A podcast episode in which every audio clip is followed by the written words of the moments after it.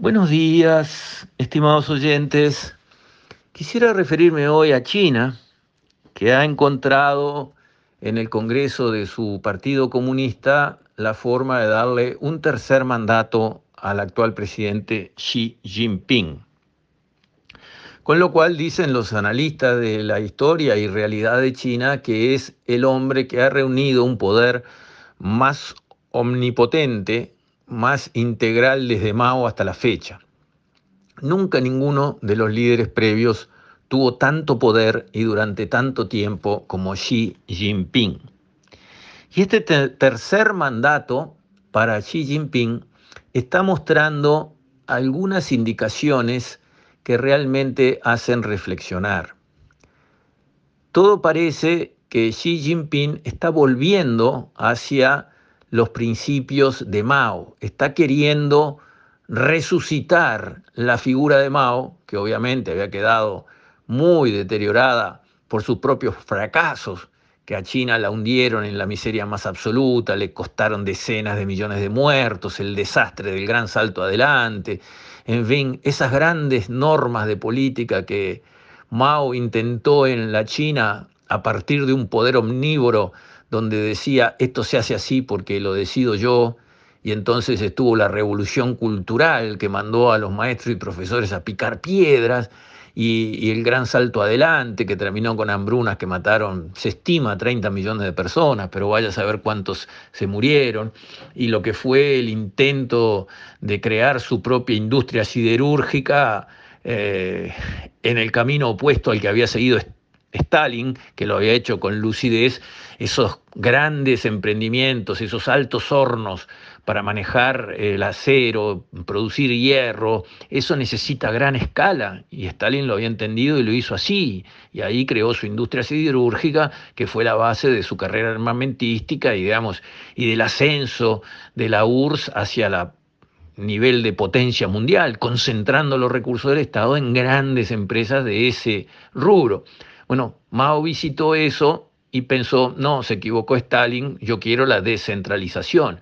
Y entonces ordenó desde el Olimpo que todos los productores rurales, todos los campesinos tuvieran un horno, un microhorno, como que fuera un horno de pan, donde quemaran hematita o magnetita, cualquier piedra que tuviera hierro adentro, y que fundieran su pequeño lingote de, hierro en, en, casa de cada cual, lo cual era absurdo y terminó en un desastre porque dejaron de producir comida para tratar de producir el lingote de hierro y no produjeron ni lo uno ni lo otro, y fue una catástrofe llamada Mao.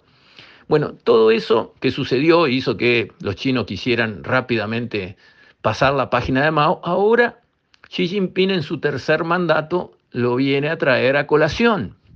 Y después de este tercer congreso del Partido Comunista para renovarle su mandato, se fue con la élite que lo rodea y que lo apoya a Yan'an, que fue justamente la cuna de lo que fue la era Mao. Allá en esas colinas áridas, en el fin del mundo, se habían reunido Mao y sus seguidores, este, escapando de las fuerzas oficiales, gubernamentales, eh, digamos, de la China del tiempo, bajo conducción de Chiang Kai-shek, y de allí se habían reagrupado y habían recomenzado su eh, proceso hasta llegar a la victoria en 1948-49. Bueno, volver a Yan'an era como decir volvemos a las bases, volvemos a los principios de Mao. Y Mao tenía como principio la verticalidad. Él era la autoridad, no compartida con nadie. Mao era la autoridad y el disenso estaba totalmente prohibido y castigado severísimamente. El disenso abierto o la sospecha de disenso. El propio padre de Deng Xiaoping, que eran unos compañeros de Mao de la primera hora, fue purgado. Y este Xi Jinping terminó este, trabajando con las manos en un campo, tratando de producir alguna legumbre o lo que sea en base a una purga severa que afectó a su familia. Entonces, Xi Jinping, encaramado a la cúspide del poder, está volviendo a aquellos principios de Mao. La autoridad soy yo, el disenso está totalmente prohibido.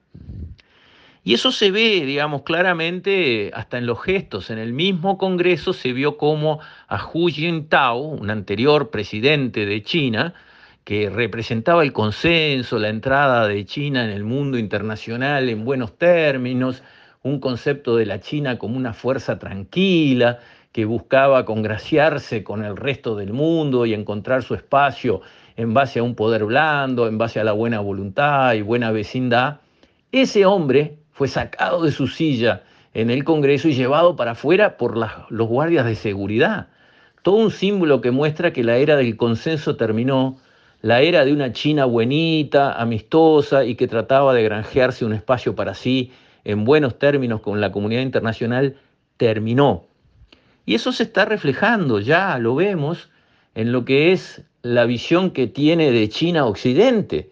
Terminó el enamoramiento con China, terminó la era de ir a invertir a China porque el mercado chino interesaba y colocar allí empresas que produjeran para el mercado chino y también para exportación al resto del mundo.